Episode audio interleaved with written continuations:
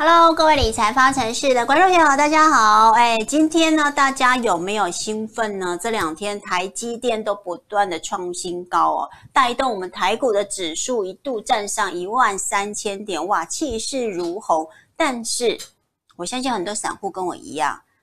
涨是涨了，赚到你口袋了吗？好像没有哦。嗯，对，因为我卖的比较早啦，因为我一路其实是没有那么看好，信心比较薄弱一点的。但今天呢，请来的来宾哦，跟我这个持有一点点相反意见哦。一个大帅哥郭俊宏，我的好朋友。立方，还有各位大家好，又来到理财方程式喽。对，可是大家不要误会，我今天不是要谈台股，因为我上礼拜才谈过，对不对？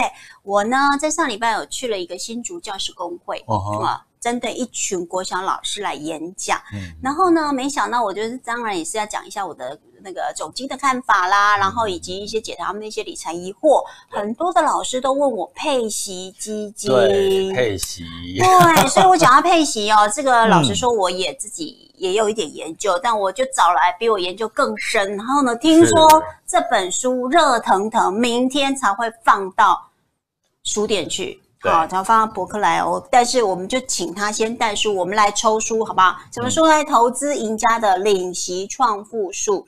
据说啦，这个人，嗯，已经退休了，半退休了，好，半退休哈。现在就是出来交朋友而已啦，看我的面子，偶尔来上一下节目而已啦。好，为什么呢？因为他靠自己的一套方法，真的现在创造这种相关的吸收的被动收入哦，已经是哇。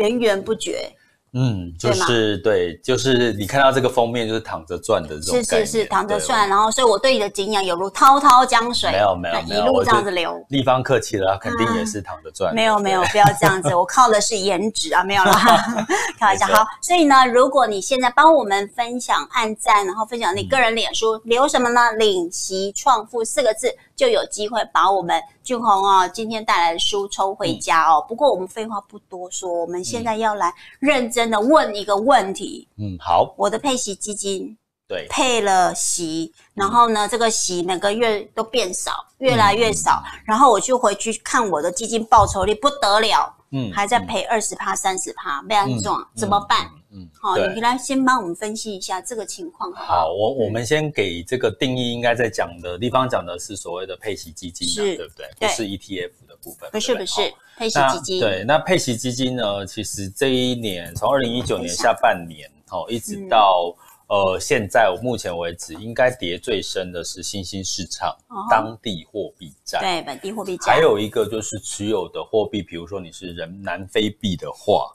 你可能赚了这个净值，可是却赔了汇差。可是你这样子，我们台湾投资人要伤心了。全世界拥有南非币最多，除了南非币本人，再来就是台湾人。哦，真的吗？是啊，是啊，这有这个统计的。因为因为我我没有没有持有南非币，因为我们卖太多的南非币计价的相关商品。对，所以所以我觉得大家在领做领息的时候，一定要建立好一个观念哦。其实羊毛出在羊身上，你其实配息要配在一个合理的范围，因为过去南非币。的确有十八趴的一个收益率，对，对不对？嗯、可是实际上呢，你会发现很多的个案哦，包括我听到都是借钱投资。对啊，最近媒体不是报章就是讲那个新庄的一个裁缝，对，裁缝婆婆嘛，对不对？对，然后他就是因为之前领的还不错，所以后来银行理赚就鼓吹他把房贷拿去。房子拿去抵押，借了五百万出来，现在亏了两百万。对，因为觉得房贷可能现在利率一趴两趴。对啊，亏四成哎。对啊，对啊，嗯、其实大部分都是亏在这个汇率为主了、嗯嗯。对，所以基本上呢，我们怎么去看？你会看到最近台币这么强，就算你买美金的嗯基金或者是一些 ETF，你有可能也是会赔到汇率。嗯，所以基本上其实你。如果你要领息，第一个要求的是合理的配息。啊哈，所以包含像我的书，像我自己，我觉得平均在七趴。嗯，哦。呃，到九趴，我觉得都还算合理。哇，你适度的做调整。我的愿望比你小，我都觉得我五六趴，我都觉得很开心了，真的。对，那当然这里面呢，我们配息基金现在，尤其以今年刚刚讲到说台股啦，嗯、还有其他的全球美股啦、嗯，甚至 A 股啦，嗯，其实你可以股债平衡这个配息基金，相对来讲，你还净值就会稍微稳定一点。嗯、那我们再讲回来，刚刚这个新新。市场当地货币债，因为它是持有的是新兴市场货币，嗯、所以在去年二零一九年下半年发生了两件事情，嗯、一个就是新兴市场的像阿根廷的这个违约风险啊，巴西这些新兴市场，因为它的经济不好，包含南非，嗯、所以它会做一件事情，新兴市场就降息了。对，那通常降息的时候，当地货币都会跌。其实大家不用去去猜，就是比如说你看现在美金是不是为什么跌？嗯哼，因为他已经讲，二零二二年之前，它的这个低利率都会会持续下去。对，所以很明显的，美金也是因为这个降息的关系，嗯、它变成一个走跌的一个情况下。所以我觉得可以带来一点好消息，就是至少现在美金稍微走跌的情况下，嗯、这些新兴市场货币就稍微嗯不会再跌那么深的几率。嗯、那可能你会想说，那我现在持有这些货币，嗯、持有南非币，持有这些债券，啊、我要不要？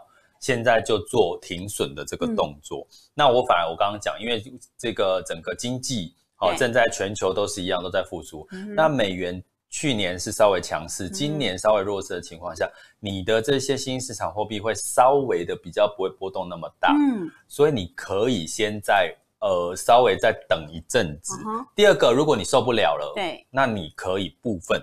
嗯，我讲说你不要全部，你部分，因为你全部可能换的话，你换到，比如说你换到美金，它现在还是还是一样是比较弱势。你换回台币更贬更多，是。哦，所以相对来讲，你可以部分的转换的一个过程去做你的，让你心可以稍微安定一点。像我书里面提到领息一个很重要的关键，其实领息的人跟一般追求这种净值的成长是心态是不太一样，对，他希望是求稳稳。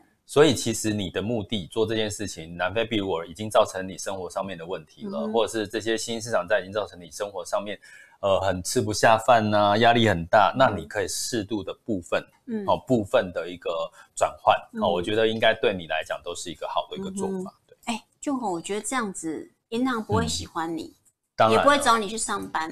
当然，我最近呢、哦、回商，就是那个媒体去做直播的时候，嗯、我就有。一群客服 call center 的伙伴就问我说：“哎，我现在那个配息基金一样，问到南非币怎么办？”对然后呢，李专竟然还跟他说：“现在汇率实在真的低的，跌很多，所以请你哎，要不要来加码加呃摊平进来摊平一下？嗯嗯嗯，不好意思哦，我就说你可能会瘫在地上，你知道吗？嗯，嗯你还要进去摊平哦。”对对，我说有可能还会再跌，你为什么还要现在？他说已经亏很多了，嗯、所以他说现在就说因就是因为亏很多嘛，所以现在买比较便宜。这个逻辑是哪里怪怪的？嗯、你赶快帮大家戳破一下。当然啦、啊，其实其实你知道吗？我刚刚有讲到说，其实其实新兴市场货币它会贬跟升有两个因素，一个就是跟。美元的关系，第二，那美元的关系就是它的经济的状况嘛，嗯、所以现在全球经济不好，嗯、所以基本上全球都在降息。可是大家有没有注意到，现在降最多的是开已开发国家，对，欧美，新兴市场开始大幅度降息了吗？嗯、还没，还没有，我正在开始，像澳洲，对，像南非好像是上周也也降，也降息了，没错。所以降息的目的是什么？它要刺激经济嘛。嗯、所以降息就会，当然对币别来讲就是一个贬值的一个、嗯、一个一个方向的一个条件。嗯、那另外一个就是你经济要回稳啊。嗯、那经济有没有回稳呢？二次疫情，我觉得现在讨论最多。我今天来的时候还听到有一个朋友说他们去。订购一一箱口罩了，因为他、嗯、他们觉得听起来好像又有第二次疫情的发生哈，但是我当然是希望不要可是当然有这一次在发生，就像立方讲的，其实这些新兴市场的货币，其实我们可以看到看一下看到图表里面啊，嗯、今年哈，我们抓去年呃，就今年一月好了，抓到现在，嗯，跌最深的。不是不是南非币，可是是什么？是巴西的里尔哦。然后第二就是南非币，他们跌幅呢都将近有到快二十，十几到二十，没错。对，所以你看，如果你赚了，今年持续想要赚，假设南非币的配息，因为现在最近又降息，它可能也会调降。对。那如果你的配息可能来到十十六哦之类的话，或者是十八之类的，可是你光这个汇差，你几乎也是被它十六。不好意思哦，我这边跟。我们的观众朋友解释一下，十六趴是一年，对，一年的，它只是分十二个月配给你。对可是不好意思，今年以来到现在，我们的南非币已经跌到了十六趴、十七趴了。对，没错。你可能把你今年可能会领到的利息，半年都已经先亏进去你的本金了，汇差、汇损。没错，嗯，所以所以刚刚讲说李专讲的这句话，其实大家可以去想一件事情：嗯、如果现在是低点逢低加码，有更好的市场，你为什么不去挑？嗯、有更多更好的市场吗？所以你今天会来告诉我们哪里有更好的市场？对啊，对啊，对啊。好，那我们先稍待一下，赶快哦。嗯按赞加分享到你个人脸书，写下什么呢？领息创富就有机会把我们俊宏的新书带回家，明天才会上架哦，吼！所以赶快特别赶来找他上节目来送给我们的观众朋友。OK，好，那我们继续哦。那个前一阵子这个东西，其实我觉得不只有银行理专，其实我知道寿险就是保险业务大军卖很多的投资型保单，保单嗯、也都连接在这些配息的基金。那对。为什么？你要不要帮我们解释一下？为什么我听说有那种会可能会被追缴啊，或者是说哦、那个什么危险成本越来越贵啊，怎么什么？这个是什么？帮我们解释一下好吗？其其实我我我觉得投资型保单大家一定要注意一件事哦，嗯、就是很现在投资型保单应该听到的第一个字就先跳往后退一步吧，是 应该不会很有兴趣去听投资型保单。可是很多人买，杂志，而且包装杂志就说现在储蓄险已经卖不动了，下半年就是投资型保单的市场啊。对，所以我要跟各位讲，过去很多人在讲这个，哎，什么扣扣扣扣危险成本，因为投资型保单的寿，我先我证明一下，叫投资型寿险，好哦。另外，其实投资型保单有两种，一个是寿险，一个是年金险。是。我们现在先讲投资型寿险。嗯。那寿险因为它有保障的部分，嗯那通常你可以买到很高额的保障。嗯。哦。可是呢，因为你为了这个很高额的保保单保障，你必须要付一个呃寿险的保险成本，嗯、而且它是自然费率，也就是说，它每一年都会根据你的年龄调涨保费。对，所以也就是因为这样，当你今天二三十岁，你会觉得这个保危险成本很低，很便宜。对，可是到五六十岁，你可能一百万的。嗯危险保费都要呃一年大概要四五万以上，四五万以上，所以你会，如果你今天只是呃呃投资个一百万，是，你可能就会每一年被扣了四五万的话，嗯那你如果再亏个，比如说今年你的这个配息债有亏到钱十趴二十趴，你可能就会觉得我好像所有的本金都被吃到比较多，嗯嗯嗯，所以我要切记，请各位知道，如果你买投资型寿险，除非你有寿险保障，对。就是说，你真的需要给家人一个保障的话，嗯，或者说老老人家，其实投资型保障为什么很多呃年纪大的人会去买，是因为他投保年龄真的比较高一点，七十岁都还可以买到投资险，所以很多有些可能是因为这个原因，是，可是就忽略了这个寿险成本，当他年纪越大的时候，他就会吃掉你的本金越多，但是。投资型保单没有不好，因为有另外一种叫投资型年金。嗯嗯嗯。那你年金里面就没有寿险。OK。那你怎么分辨？其实你就去银行，假设银行跟你说你要买一个投资的东西哦，它不是保险或什么，你就看它有没有叫你填健康告知。哦，通常有填健康告知就一定是寿险，如果没有健康告知就是一般的年金险。那一般的年金险现在附加费用率也差不多两趴三趴，嗯哼，也就是说你的你就好像就好像被扣基金手续费这样。所以会建议说，如果年纪大的的的长辈想要买这种保单，其实因为他的人生的责任应该已经孩子也大了，房贷都还清了，应该就是。也可以买投资型保单，但是以年金险为主。对，以年金险你就可以避开投资型寿险这个保险成本一直扣一直扣的问题，而且其实也不用健告健康告知。好的好的，不过啊，我们买这个保单，我比较好奇啊，现在不是很多股市，你看我们台股也创新高，美股什么都在创新高。对，债券我知道，其实价格对我来讲也是蛮贵的啦。嗯，对，那现在还可以买吗？就是已经有网友在问，那现阶段还有这种稳稳的。可以领利息的、领配息这些相关的工具可以介绍吗？Okay. 但是先回答我的问题。嗯，我觉得现在股债都很贵呢。你觉得哈？我觉得啊，嗯嗯，告诉我我是错的。我真的觉得你。错，所以说嘛，你看就来踢馆的嘛，就说跟我意见不合嘛，赶快你的书盖起来，不要推了啊，没有啦。没有，我我一直觉得，其实不管是在多空都有都有投资机会。嗯哼，你永远对对对，我相信，没错。嗯，那现阶段你怎么看？所以现阶段我先来讲我的看法。看法。这张图我觉得很好用，大家可以留下来，就是说。每我们把一年分成四季，好了，一到四。是。通常因为第一季，因为你可能很多的财报什么的，其实都呃一些利好消费旺季都在第三、第四季就反映完了。第一季开始有很多假期，比如说过年啊，然后放长假，是。大家也都是没有无心在工作，大家就在休息的休息，所以第一季通常它的很多呃一些财务报表啊或什么都没有太好看，或者是太亮眼的地方。对。所以通常第一季我们就会看资金有没有进场，哦，有没有进场，哦。那资金如果进场的话，其实它会带来就是让在年初的时候可能相对股债的流入的部分。我等下要给各位看最近的股债流入状况。所以资金面是在第一季我会观察的。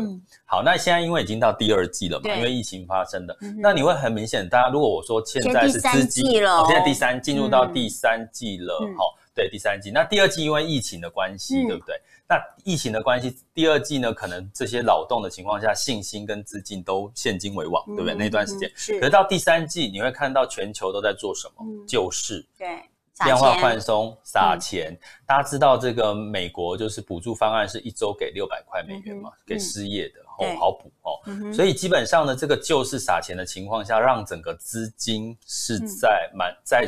整个全球跑来跑去，嗯、所以呢，大家都很清楚知道，现在不管是台股、美股，都是资金的行情在带动。是可是钱有四只脚，嗯，跑很快哦。嗯哼，所以这这也是我觉得地方在担心的事情，嗯、是不是高点了？是啊。所以我们在第三季要看什么？信心有没有回来？嗯，肯定有的嘛。就就我很多的股市的这个券商的好朋友说，哇。他们那个开户的人潮啊，开户的人潮以前都不会排队，现在真的都是。可是不是也是这种指标吗？对，就是过热的指标，过热啊。对，没错，我们是这样认为。可是大家不要忽略了，第二季已经跌了一段时间了。现在经济，我们假设在第二季是经济一个谷底的一个情况下，现在正在复苏的一个情况。所以我的看法是，第三季因为资金跟信心，如果大家也认同我讲的，其实是有的。是。那接下来我们要看什么？嗯。就是我讲的另外一个面向，就是基本面好不好？嗯，那大家觉得基本面好不好？我们讲全球啦，好，不要不要只讲台股的部分。你会看到很多的经济指标的数据，其实都是慢慢在复苏的。比如说失业率开始在衰。呃，开始在呃减少哦，就业人口开始增加，嗯，那这是一个很重要的指标。另外一个是物价有没有慢慢的回来？有油价嘛，大家可以看到油价。第一个领先指标就是什么？原物料，像大家知道最近黄金、白银都涨，可是你可能不知道铜博士，铜业其实在悄悄的这这呃两三个月已经上涨到几乎在疫情的一个一个。价位了，那铜通常也是我们的领先指标，就是你看到铜价还有铁价、钢铁的价格，这这些呢，原物料基本上都是往上走。所以如果你有投资之前的，我们讲到一档叫做矿业的这个基金的话，其实最近的表现都还蛮不错。的。昨天呐，哦，昨天这一光这一档就涨了四四趴。哦，对，所以我要讲的是说，从基本面看，其实你要从领先指标去看，比如说经济的复苏。那目前全球经济复苏预计。是在二零二一年开始，就是全部转正嘛。嗯哼。那今年都是负的，所以已经是大家知道的事情。所以股市是反映未来。对。所以我领先半年。对，领先半年哈。所以我看到的是，现在是在复苏的一个阶段。嗯。那又有资金的行情，又有信心的情况下，基本面。基基本面就是你接下来看到的财报，嗯，如果陆续都没有太差的表现，要不然为什么台积电会这样子创新高？对啊，因为它有那个转单效应啊，对，因为要打败 Intel，没错，我觉得这个太厉害了，太厉害了，真的。对，然后科技也是在疫情里面受伤最少最少的，也是也是。对，所以基本上科技大家也知道，尤其台股三四季就是旺季，嗯哼，接下来是消费旺季，接下来是圣诞节的美国的旺季，对，所以我觉得基本面是有支撑的。所以，因为这个逻辑，我觉得股市如果涨多了回档，反而是健康的哦。但是接涨多了会不会再回来？我觉得还是可以有一些期待。所以你应该是乐观的。我反而比较乐观，可是我会我会观察两件事。第一个就是疫情，二次疫情，因为大家都说疫情在冬天才会发生。哦，疫情有没有哦在二次的反转？嗯哼。哦，那另外一个呢，就是整个经济面的复苏有没有什么黑天鹅在发生的一个几率？嗯，我觉得这两点哦，如果没有的话，基本我觉得基本面可以再让我们比较安稳的度过三第三季跟第四季。对，OK，这是我的看法。所以我好奇你现在资金的部位在股市跟债市里面的？对，我基本上？七三七三股债股市。七，所以你都没有现金的部位吗？我的我要问的是，哦，有啊，有还是有部分，因为我现在在等，其实对我来讲，第三、第四季我还是会像我自己也还是会担心刚刚讲的这个黑天鹅的部分嘛，嗯、所以我实际上我刚刚讲的七三比是我在股债的比例，OK，可是我还是会有一部分的呃现金呢会等着。嗯哦，就是在最近的时间在观察，有机会下来的时候再进去。对对，因为因为配息配息一个很大的重点哦，大家要记得一件事情，在我书里面有写，其实你就是跌升了就是买点，买在低点啦。它跌升就是买点，因为你的配息率自然就往上走。OK，那我甚至里面有教大家怎么样去，什么叫跌升的一个算法哦，里面有也有有给大家这样一个指标资讯。对，OK，对。那另外我们刚刚讲说资金面嘛，其实资金信心跟基本是不是资金？如果减开始缩水缩的时候，是不是代表开始也会有资金退资金退场的一个状况？嗯、所以，我们来观察下一章的这个 PPT。OK，好。基本上，我为什么会有这样的说法？是因为你看到这个是光六月六月一整个月哈，到包含到七月的部分，嗯、你会发现在债市全部的债市哈，嗯、基本上大部分都是流入的。哦，包含像美债啦、高收益债跟新兴市场债，哦，而且美债流入的比例蛮高的，高的，所以你就知道，其实虽然股票涨多，还是有一批的资金会觉得债比较稳，对，股票好像有点风险，然后债之前又有一些堕落天使的这些状况，美股又比较，美国又比较稳，是，哦，所以相对来讲。债市是流入比较多，嗯、可是我们反观股票的部分，对，很多都是流出嘛，就是看到绿绿的这些都是流出的，对对，对所以你会看到美股的部分是流出嘛，嗯，然后像一些新兴市场的部分也有一些是流出的部分，哦、嗯，在当然这个指的我们是从六月一直到七月的现在，嗯、那我们就但是过去过去的一一个季呢，大部分也都是呃再流入的稍微。比股多一点点，哦，所以基本上呢，我从这个资金的流入的状况也看出了资金也是像立方讲的，他觉得股票好像有点多喽。可是我觉得，哎，债市好像还有一些像高收益债、新兴市场债，也许可以期待的，所以资金就做了一个这样的一个转换。好啊，哎，那就我们讲了这么久啊，还是请你来。跟我们解释一下好不好？好，你这本书有四个工具，那哪四个工具真的可以让我稳稳的赚吗？嗯、因为刚刚我们的网友问题，其实我还不算回答完嘛，就是真的还可以有这种稳稳赚的这个基金吗？他问的是基金，呃、但是我知道你这本书你介绍的工具不只是基金嘛，嗯、我们来介绍一下。对，嗯、基本上呢，我讲配息这件事情跟过如果你真的是想追求那个高报酬，嗯、就是从像。其实呃，有一档这个台湾的科技 ETF 啊，嗯、短短的一个月就已经涨了五十趴了。嗯，对。那你想要追这个？那是今天也涨停的那一档吗？对，你也知道，你有投资吗？我没有。我跟你讲，涨停的我都没有投资。没关系，我们就是稳稳赚。对，我们就是稳稳赚。对，所以所以如果你要追求那个报酬的话，基本上呢，你可能会很累。因为这段时间一下发生这个事情，一下发生它可能涨了跌下来，涨了跌下来哈。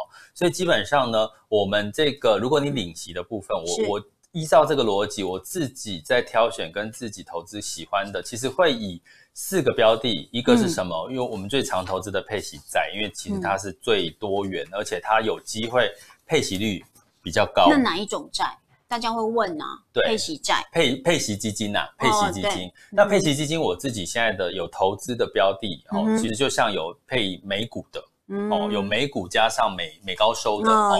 那另外一类的就是、嗯、呃，有这个欧洲哦，其实欧股的这个配息基金也不错哦，嗯、大家可以去参考一下它的配息率，嗯、也差不多，目前也来到九。哦，哦，然后呢，嗯、像欧洲最近复苏的情况，跟它加码的力道反而更有效果。对，对，对，没错，对欧洲感觉上欧股涨得好像比美股多。对对对，所以其实欧洲的部分也反而是大家有一些会忽略到的部分。那另外一个部分就是，其实新兴市场债跟高收益债，因为高收益债，其实我的论点是因为之前有一疫情的关关系，有很多投资等级的债，它被打入的。高收益债，对，所以我觉得现在高收益债跟股票相对来讲，债券还是在低位，比股票来讲相对来讲，所以我觉得像高收益债这样子的一个呃一些我我推我建议的是找一些老老字号的，像我自己在这本书里面有提到，你真的为什么很多的基金你会发现，哎，它赚的配息却本金却跌的比较多？其实你从过去历史看，你其实可以找到一些蛛丝马迹，有一些老字号的基金，它十年下来它的净值。配配配息之后，它的净值还算稳定的。嗯嗯，好，所以这些基金呢，是我在这本书里面教大家的一个投资的一些标的是有的哈。那其实我直接讲，它是一个老字号的，老一些老字号的标的比较有这些特色了，好吗？可以讲吗？可以讲那些老字号是哪些？不要讲哈，好，大家看我的书哈。对对对对对，卖个关子。对，那新兴市场要讲一定要讲三家以上。才不会各自个别行销的问题。没错，没错。那我刚刚讲高收益在，新兴市场在美元债哦，因为新兴市场的当地货币债，它是以新兴市场的这个为计价。美元债我刚刚讲，现在台币升兑换美元升值，那你现在去买这个新兴市场美元债，是不是相对比较便宜？成本低一点，成本比较低一点哦。那它又不会像当地货币，万一发生二度疫情的时候，它又净值会跌得太深。所以我会以以刚刚讲的这四个方向去配。是配置我的配息配息基金哈，那至于另外我另外一个挑的是特别股，特别股，大家如果对特别股，其实很很多人可能对于买呃。领息的他可能比较没有研究，是。可是其实很多发特别股的，像我讲中钢啊，嗯、呃国泰富邦金融股这些的，嗯、如果大家偏好这个金融股的配息的话，嗯、其实你可以去选这些金融股的特别股。嗯、它的好处是它的配息非常稳健，嗯，哦，大概平均有在四左右，哦、是。那四左右呢，你会看到你去看这三月份哦，它的这个特别股的净值波动，它就是。东下来就回来喽，嗯，所以其实特别股我刚刚讲说跌了就买，这是、嗯、这是这这里面的配息很多的标的都有这样的特色。哦、其实它跌下来你买，你反而你的配息就就往上拉了。所以特别股要等它跌下来再买，对还是这四大天王里面？除了年金险，除了年金险之外，嗯、都可以用这个跌了再买的这个特色。嗯、好，那基本上呢，像这个特别股，它就是非常股。如果你是追求那个股价真的不要波动太大的，哦，那有机会像特别股，它基本上还是跟普通股有一点差别，但是它有股票的特质，对、嗯，它还是有机会股因为股价而上涨。嗯哼，哦，所以基本上你想追求一点像股票的这个获利，除了股票型的配息基金，是、嗯、特别股也是一个方法。那特别股它的配息率也是非常的稳。哦，相对是非常稳。那第那嗯第第三个就是 ETF 啦。其实我 ETF 的部分呢，其实很多人应该是。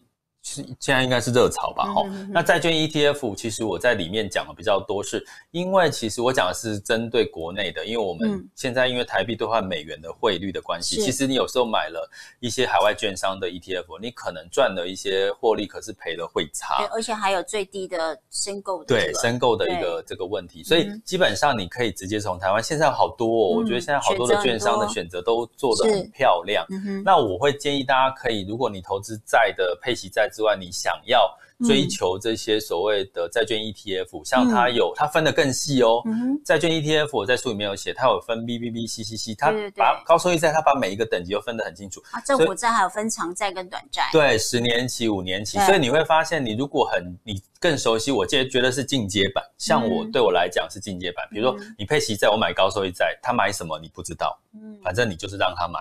基金经理人买，对。可是如果我买债券 ETF，我可以挑五年、十年，挑 CCC 还 BBB，嗯，甚至呢，我可以挑，比如说我要挑电信产业的这个高收益债 ETF 之类的，嗯、你反而可以有很多元的一个选择。嗯、那我在书里面教大家，可是因为现在我们的 ETF 债券配息都是三季一季配一次，我还教大家可以有一个。怎么月月配的一个方法？哦、对，那它的配买在不同的月份嘛？对，买在不同的月份，哦、那你就可以形成一个月月配的方法。是是是买三档的概念。对对，那目前债券 ETF 它的纯配息配息的话，大概也是三到四。哦，有到五的一个、嗯、一个配息率.可是它的净值它也会直接反映。嗯、比如说它，因为它净值像配息基金，可能相对来讲你会搞不清楚它到底有没有配到本金。是可是如果你会有这个担心，你可以去考虑用债券 ETF，因为它可能就是配息纯配息，净、嗯、值归净值，OK，这样的一个算法。那讲一下你这个这个葡萄树的这个配法，嗯、这个是什么？葡萄串。OK，、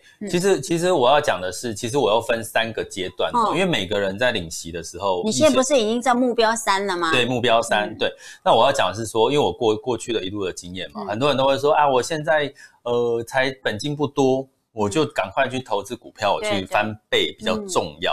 嗯、可是往往翻倍都是纸上富贵，嗯、因为你其实是翻倍，除你可能拿出来用就没了，嗯，或者是你翻倍，接下来没有没有做什么呃停利的动作，你可能就。嗯对，就也都没了，市场又掉下来。对，所以其实未来的这个市场变动更快更大了，嗯、尤其未来五 G 啦，嗯、未来这个所有的地球暖化，更多的议题让你措手不及。是基金，你今天卖了，它也不会隔天就可以拿到手嘛哈，所以我会建议从一开始就可以做习惯领息这个动作。嗯、那比如说，呃，你可以设定我设定三个阶段。如果你现在还没有参与领息配息这件事情，嗯、你可以先做这件事情。就算你是月薪两万块、三万块都没关系，嗯、你先求有。对，因为我有一个朋友说，诶，他开始领配配息了，我一个月我领了三千块，嗯，因为我这三千块可以让我吃然后多一点预算，我可以去打打牙祭，嗯、我可以去呃多花一点钱去多买一件衣服，我的预算好像变多了。嗯、那好处是什么？他就愿意再去更存更多的钱，